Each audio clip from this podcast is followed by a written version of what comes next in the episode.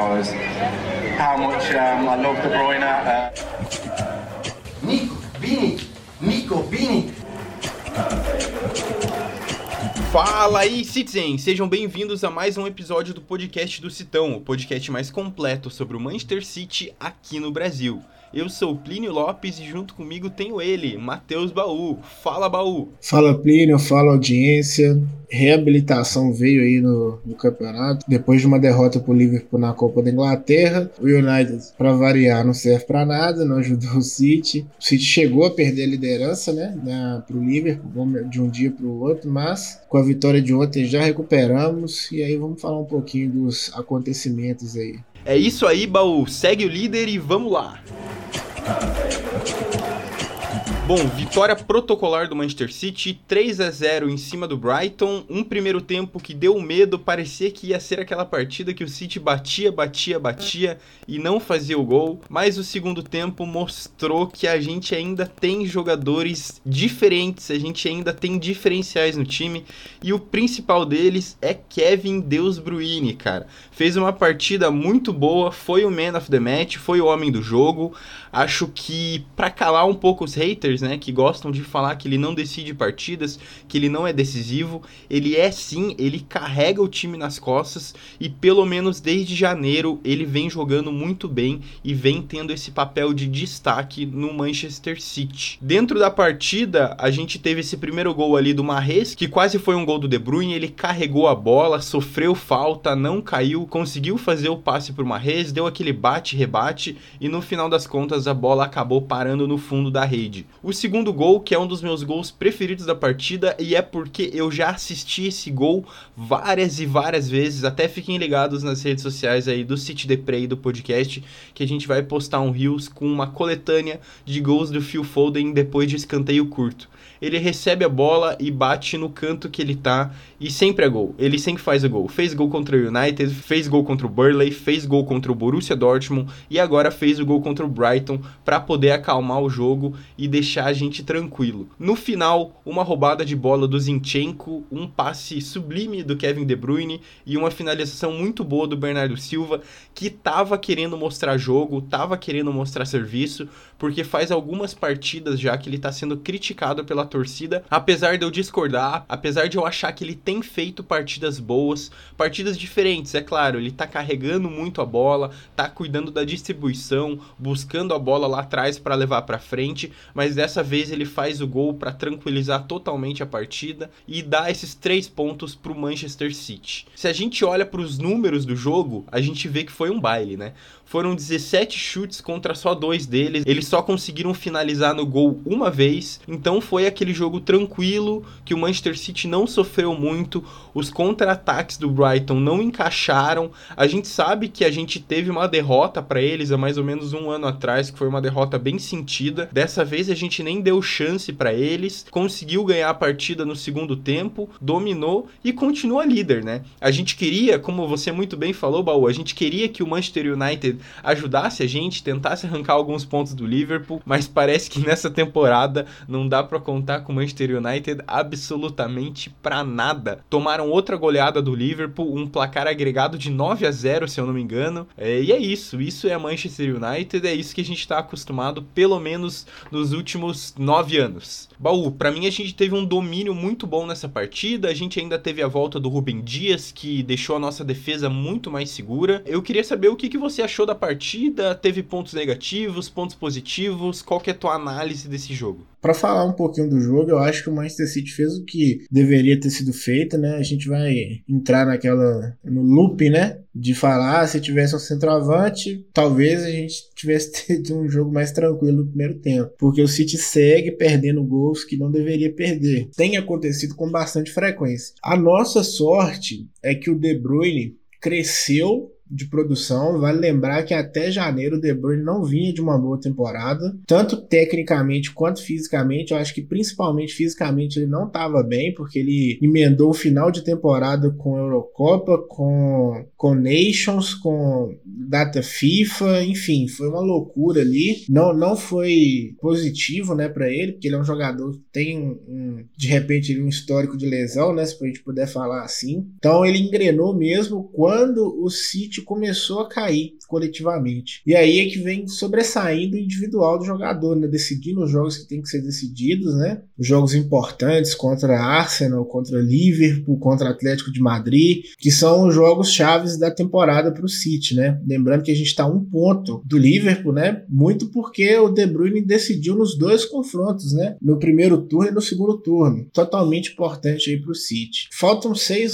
seis jogos, né? Pro, pro campeonato acabar. Em teoria, são jogos acessíveis para o Manchester City. Não, não vejo o City se complicando. Com a exceção do jogo contra o West Ham na penúltima rodada, porque o West Ham estaria brigando ali por uma por uma vaga na, em competições europeias, né? Então, é, o City pega na sequência aí pelo campeonato inglês o Watford, o Leeds, o Newcastle, o West Ham e o Aston Villa. E aí, se você quiser se apegar à mística, né? Na última rodada, o City pega o Aston Villa, que é um time do Steven Gerrard e do Felipe Coutinho, né? Dois ex-Liverpools aí. Então, de repente, pode acontecer aí do do Aston Villa querer é, ajudar o Liverpool, não sei, mas pode acontecer, né? Dentro desses jogos aí, a gente pode ter a final da, da Champions League também, mas aí muito provavelmente o Liverpool também vai estar, tá, né? O Liverpool não tem uma tabela até mais difícil que a do City, ainda tem, se não me engano, ainda pega o Tottenham. O próximo jogo é o Everton, é um clássico. O Everton tá brigando para não cair, mas é o clássico, pode acontecer de tudo, né? E mas eu vejo esses seis jogos aí acessíveis para o City ganhar todos e ele só depende dele para ser campeão. É, no jogo, o City é, fez é, no segundo tempo foi muito melhor, né? O Manchester City no primeiro tempo teve dificuldades para poder furar ali a, a, defesa do, do Brighton. É um time que tem por característica um, um, defensivo muito forte. A gente até salientou isso no primeiro jogo. É, no primeiro turno, a gente falou: vai ser um jogo difícil contra o Brighton. Acabou que não foi, né? O City ganhou de 4 a 1 mas é um time que é, tem por característica um, uma solidez defensiva. Se você pegar aí os jogos do Brighton, é um time que toma poucos gols. É, venceu o Arsenal, venceu o Tottenham recentemente Aliás, a, os últimos três jogos do Brighton foram três jogos muito difíceis, né? É, na sequência, Arsenal, Tottenham e Manchester City vencendo dois dos três jogos, né? Bem, bem complicados. Enfim, é um time que, como já disse, tem por característica a questão defensiva, né? Brighton, em vista dos outros times aí que não são Tier 1, né? Por exemplo, tomou 40 gols no campeonato. É, United tomou 48, o Tottenham tomou 38. É, enfim, dos times que não tem um poder de investimento tão grande, é o time que menos tomou gol. Então, assim, o City conseguiu fazer quatro gols no primeiro turno e três agora, né? Então, é uma, algo a se destacar. A gente tem que destacar também que o City já está classificado para a Champions League da próxima temporada. Não pode ser ultrapassado pelo pelo Arsenal e nem pelo United, que são os dois times que estão fora ali, mais perto, né? E é isso. Eu gostei do jogo. É, eu gosto quando o City ganha controlando né, a, a, a, partida. Pelas estatísticas aí, o City teve 65% de posse, 17 tentativas de gol, assim, não, não, chegou perto de, de ter o placar ameaçado, né? A gente não, não se complicou na partida. De se destacar também a, a volta do Rubem Dias, que só dele estar tá em campo, acho que você comentou lá no, no Twitter, que só do, do o Stones, o Laporte e o Ake cumpriram muito bem o papel deles como, como reserva né, do Dias nessa, nesse tempo que ele ficou fora de lesão. Mas é diferente o Dias em campo, né? É outra, é outra segurança. Você olha para o Rubem Dias e fala assim: a gente não vai tomar gol hoje. É uma segurança que, não que a gente não tem com os outros jogadores, mas é porque o Rubem Dias é tão acima, né? Que, que passa essa impressão. De ponto negativo do, do jogo, eu, eu acho que o Gundogan fez uma partida muito fraca, não contribuiu em nada, em determinados momentos chegou até a atrapalhar. Até comentei assim que eu, eu, eu tô sentindo falta do, dos meninos, né? Tipo, do Palmer, do McIT, esqueceram eles no churrasco, porque eles jogaram alguns jogos e, e agora que o City está precisando de, de, rodar mais o elenco, a gente não tá, não tá tendo oportunidade de ver eles em campo. Mas e aí, Plínio, o que, que você achou do jogo individual, atuações individuais, quem jogou bem, quem jogou mal? Pô, Baú, eu não tenho como discordar de você em relação ao Gundogan, cara. Eu acho que essa foi uma das piores partidas que eu já vi do Gundogan e eu vi ele recebendo. É, eu vi ele sendo muito xingado ali nas redes sociais. Acompanhei o jogo ali no Twitter, é, nos grupos de WhatsApp que a gente tem com os torcedores, e era unânime o quanto o Gundogan precisava ser substituído. Ele era o nosso capitão ali no jogo, então acho até por isso que ele não saiu. O Pep Guardiola gosta muito do Gundogan, eu acho que o Gundogan é um dos jogadores que, que vai renovar. Ele também é um dos jogadores mais humildes do elenco. Eu lembro que quando eu tava lá em Manchester, eu assisti o jogo contra o Tottenham depois da derrota. Eu tava es esperando os jogadores ali na saída, né? Que eles estavam saindo de carro. O Rubem Dias saiu sem, sem assinar pra torcida, sem nada, virou o carro dele, acelerou e foi embora. O Gundogan não parou o carro, pediu desculpa, sabe? Tipo, levantou a mão, pediu desculpa, deu um beleza, deu um tchau ali pros torcedores, para quem tava ali, e depois foi embora. Então, eu gosto da atitude do Gundogan, eu acho que ele é um vencedor, eu acho que, sabe, ele tem uma atitude muito boa também em relação à torcida e em relação aos companheiros. A gente sabe que ultimamente ele tem treinado o time sub-15, eu acho, do Manchester City, é, então eu acho que ele é uma presença sênior, sabe? Um jogador mais velho muito interessante. Mas realmente, nessa partida não dá para entender como que ele ficou em campo no segundo tempo. Talvez se a gente tivesse colocado outro jogador, seja o Fernandinho ou seja algum outro jovem ali, nem jovem, a gente tinha o Grealish ali, a gente tinha o próprio Lavia ali que pode receber mais minutos e mais espaço é, nesse time do Manchester City. Só que é, o ponto negativo foi a partida do Gundogan, que foi muito ruim. De ponto positivo, eu traria a partida que o Ake fez. É, eu acho que o Ake vem de partidas muito boas. A gente até não vai entrar muito nessa partida contra o Liverpool, nessa né, derrota de 3 a 2 ali pela FA Cup. Mas um dos melhores jogadores, se não o melhor jogador da partida, apesar da gente ter tomado 3 gols, foi o Ake. Ele foi essencial pra gente não tomar mais gols. Eu acho que ele vem muito seguro seguro. É, apesar da gente ter outros três zagueiros ali, né? O Laporte, o Stones e o Rubem Dias, eu acho que o Ake tá começando a mostrar aquilo que a gente tá acostumado com jogadores do Manchester City, que eles não vão render tanto na primeira temporada, mas o Ake já tá na segunda temporada dele agora e tá começando a render mais e quem saiba vire um dos zagueiros, um dos zagueiros titulares aí pro futuro pra gente. E baú, também não entendo por que, que os jovens não estão jogando mais. Esse é um tipo de jogo que a gente podia ter um Palmer ali, a gente podia ter um McAtee, a gente sabe que o Delap já voltou e já pegou o ritmo de jogo.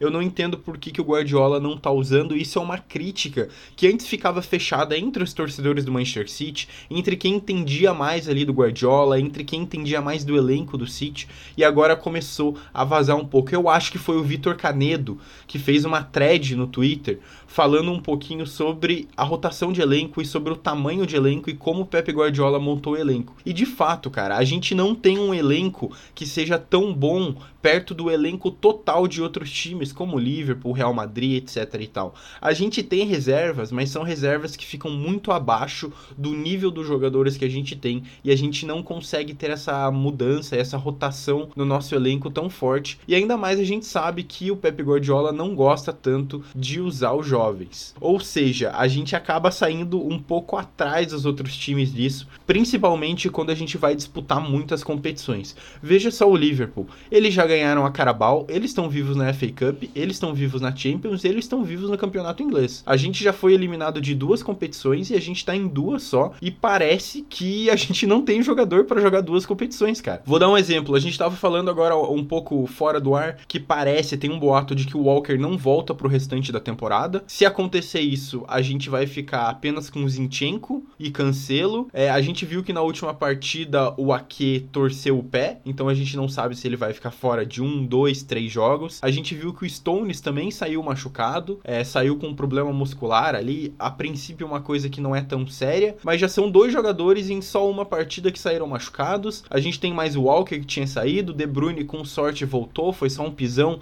nada muito sério mas a gente vai perdendo jogadores por lesão e a gente não tem quem colocar no lugar. Se a gente ficar sem Ake e sem Stones para a próxima partida, a gente vai ter que jogar com o Rubem Dias que voltou agora, Laporte, Cancelo e vamos ter que colocar o Zinchenko. E daí, quem que a gente tem no banco? Não tem ninguém. A gente vai ter que trazer os jovens que também não estão acostumados e vai ter que botar eles na pressão de um final de campeonato muito pegado. Então, eu acho que é, esse jogo e o jogo contra o Liverpool mostrou que a gente be precisa ter uma composição de elenco um pouquinho melhor. E bom, eu já dei o destaque bem positivo, eu falei que o Ake fez uma partida boa, mas para mim não tem como bater a partida do Kevin De Bruyne, foi o melhor jogador do jogo, mas quero deixar parabéns também pro Phil Foden, que eu acho que ele é especial e pro futuro eu vejo o Foden como titular inquestionável e absoluto do Manchester City. Só para completar, Plino, a questão do elenco do Manchester City é aquilo que a gente fala. Assim, a gente fala, eu ia falar que a gente fala no podcast há muito tempo, mas o podcast ainda não tem nenhum ano. Mas a gente fala nas redes sociais, a gente já conversou sobre isso. É que o, o Manchester City, o, o, o Bergenstein, ele é um péssimo diretor de futebol. Ele só sabe pagar multa. Inclusive, o Haaland só tá vindo porque ele tem uma multa. Se ele tivesse que negociar, esquece. Todas as vezes que o City é, flertou com algum jogador e que tinha que negociar, o City não conseguiu trazer, isso é fato. Você pode ver aí o, o, o, próprio Harry Kane, ele não conseguiu nem abrir negociação pelo jogador, né? O que se tem notícia é isso. Tomou o chapéu do United pelo Cristiano Ronaldo. Enfim, ele, o City precisa rever esse, esse cara aí na, na posição de diretor de futebol, porque, no caso, assim, trazendo para nossa realidade, é como se fosse um diretor de futebol, mas o cargo dele lá é outro. É, se você pegar aí o próprio Liverpool, o Liverpool contratou o Luiz Dias por um preço muito acessível. É uma contratação que o City é, poderia ter feito. Não tô falando que o City deveria ter contratado o Luiz Dias, mas o City precisa de jogadores é, deste preço, o City precisa de jogadores é, desse preço para poder completar o elenco. O City, tudo bem que o, o, o, Cancelo é um excelente lateral esquerdo, mas o City está jogando numa condição em que os dois laterais esquerdos não são laterais esquerdos. Isso não pode acontecer. Um time que tem um poder de investimento do Manchester City. Tudo bem o Cancelo ser o titular, mas o reserva deveria ser o lateral esquerdo. É inacreditável. Por exemplo, com o Walker não jogando o resto da temporada, vamos supor que isso vai acontecer, a gente tem que deslocar o Cancelo para a lateral direita, que é a posição de origem dele. Pensando no jogo contra o Real Madrid, que é um jogo, um jogo de ida, né, em casa, que o City deveria construir o resultado, a vantagem para levar para o Bernabéu, que a gente sabe como que é o Real Madrid jogando no Bernabéu, corre o risco de ter que jogar com o lateral. Corre o risco não, vai ter que jogar com o zagueiro de lateral, porque o Walker não vai voltar para o jogo contra o Real, isso é fato. E aí o, o zagueiro tá machucado, que é o, o saiu, né, sentindo uma lesão. Ou seja, é uma, um planejamento que é o que a gente bate na tecla aqui. Chega uma hora da temporada é que vai dar merda. E é, pode ser esse jogo contra o Real Madrid. Eu acho que no final das contas o Pepe vai jogar com três zagueiros, tipo é, Ake, ou Laporte, né? Laporte, Dias e Stones, né? Pelo lado direito ali e povoar o meio campo e ver o que, que acontece, porque é muita mudança para jogar no 4-3-3 ou no 4-4-2, não sei. É muita mudança que teria que ser, ser feita, a gente teria que jogar com quatro zagueiros praticamente, né? Enfim, eu acho que essa, esse cara aí tem que ser repensado no cargo dele, porque planejamentos ruins que colocam uma temporada toda em xeque. O City hoje é, tem um 11 inicial muito bom, mas se quando tem que mexer, complica, felizmente está aí com a especulação do Matheus Nunes, que eu acho que é um excelente jogador para compor o elenco ali do Manchester City e tem que buscar mais jogadores assim nesse sentido. Tagliafico, lateral do, do Ajax, não para ser titular, mas para compor, porque o City precisa. Todo time precisa de elenco. Se o City quer disputar em todas as frentes, um elenco curto não, não, não vai ser possível. Concordo com você, Bal. O negócio é que não dá mais tempo da gente fazer isso para essa temporada. A gente vai ter que enfrentar com o que dá. A gente sabe que para a temporada que vem a gente tem promessas muito grandes de Haaland.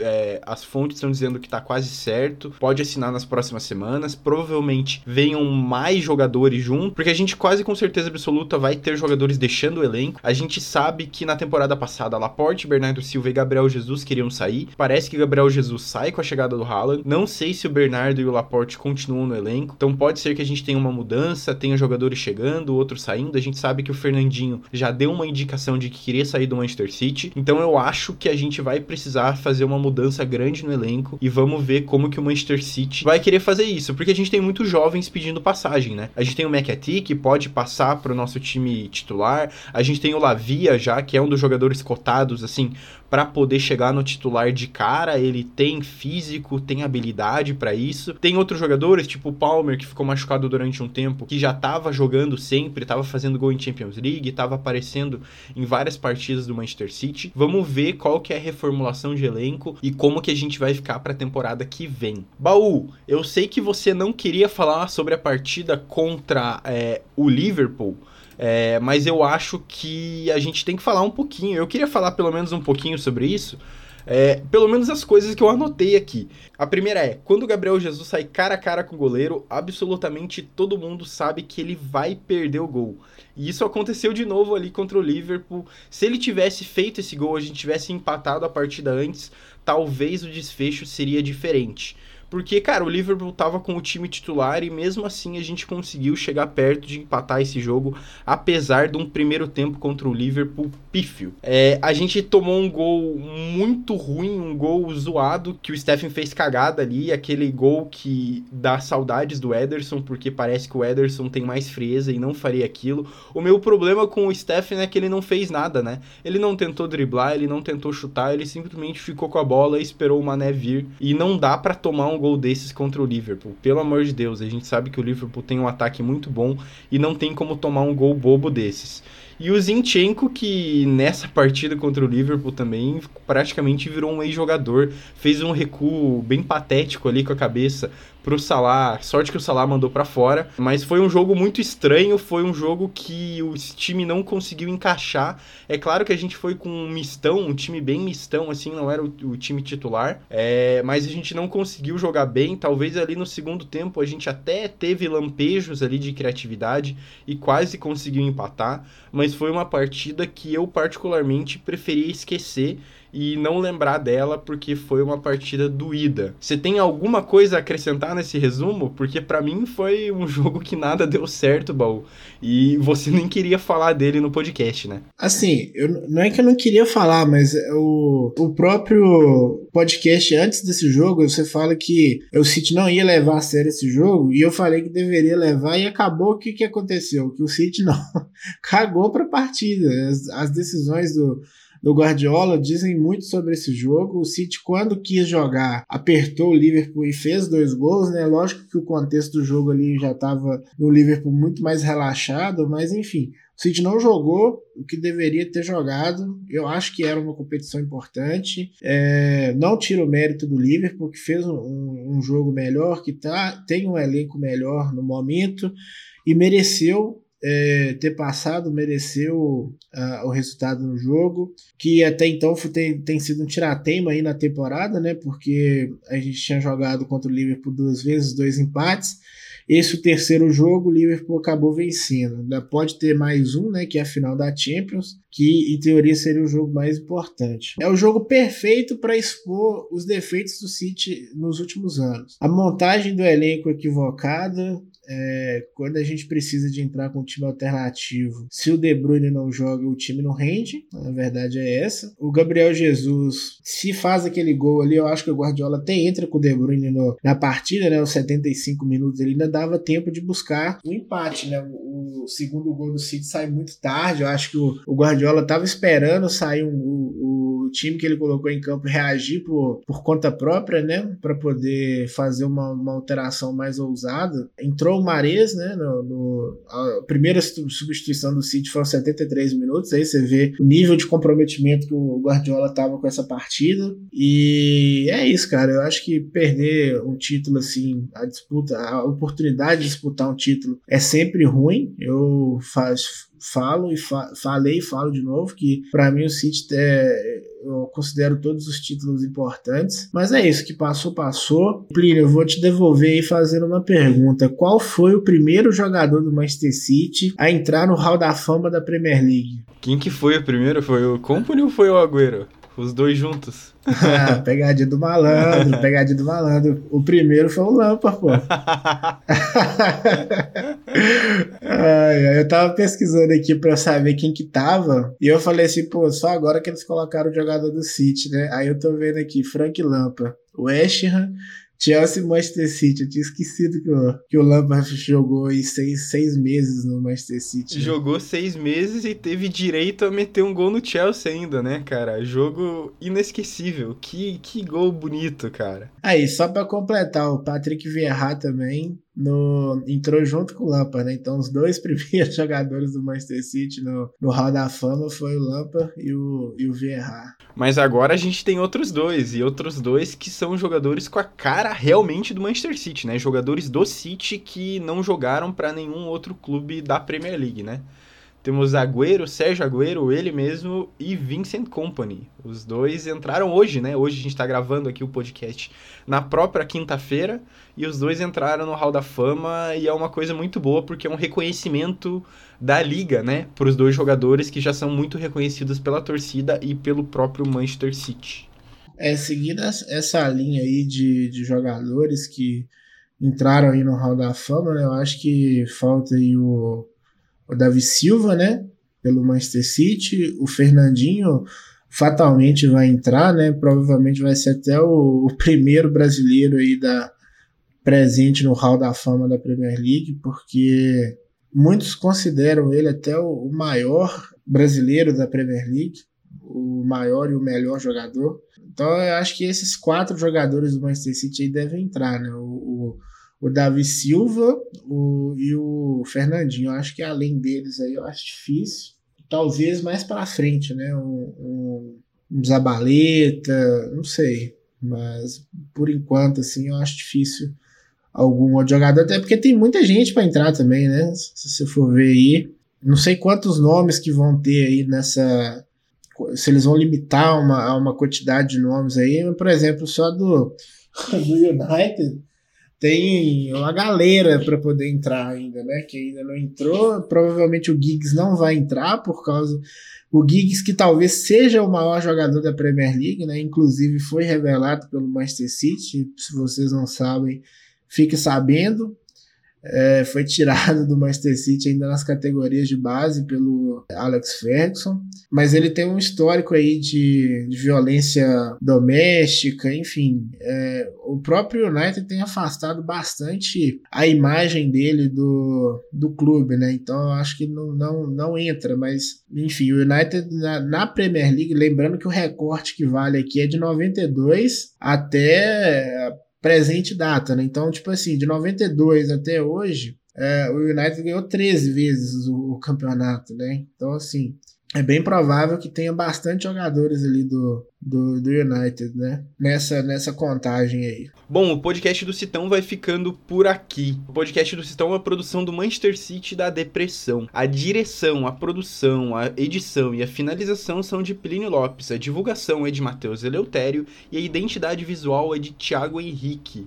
Baú, como sempre, foi um prazer falar com você. É isso aí, Plínio. A gente tem que ganhar qualquer resultado diferente de uma vitória tranquila. É aquela coisa, né? Se o City quer ser campeão, faltam seis jogos. Não é pro Watford que a gente tem que tropeçar, né? Então, assim, é jogo em casa, o time virtualmente rebaixado, tem que fazer o dever de casa, porque o Liverpool vem para um jogo, um clássico de um clássico local. É isso aí. Até a próxima. Tamo junto.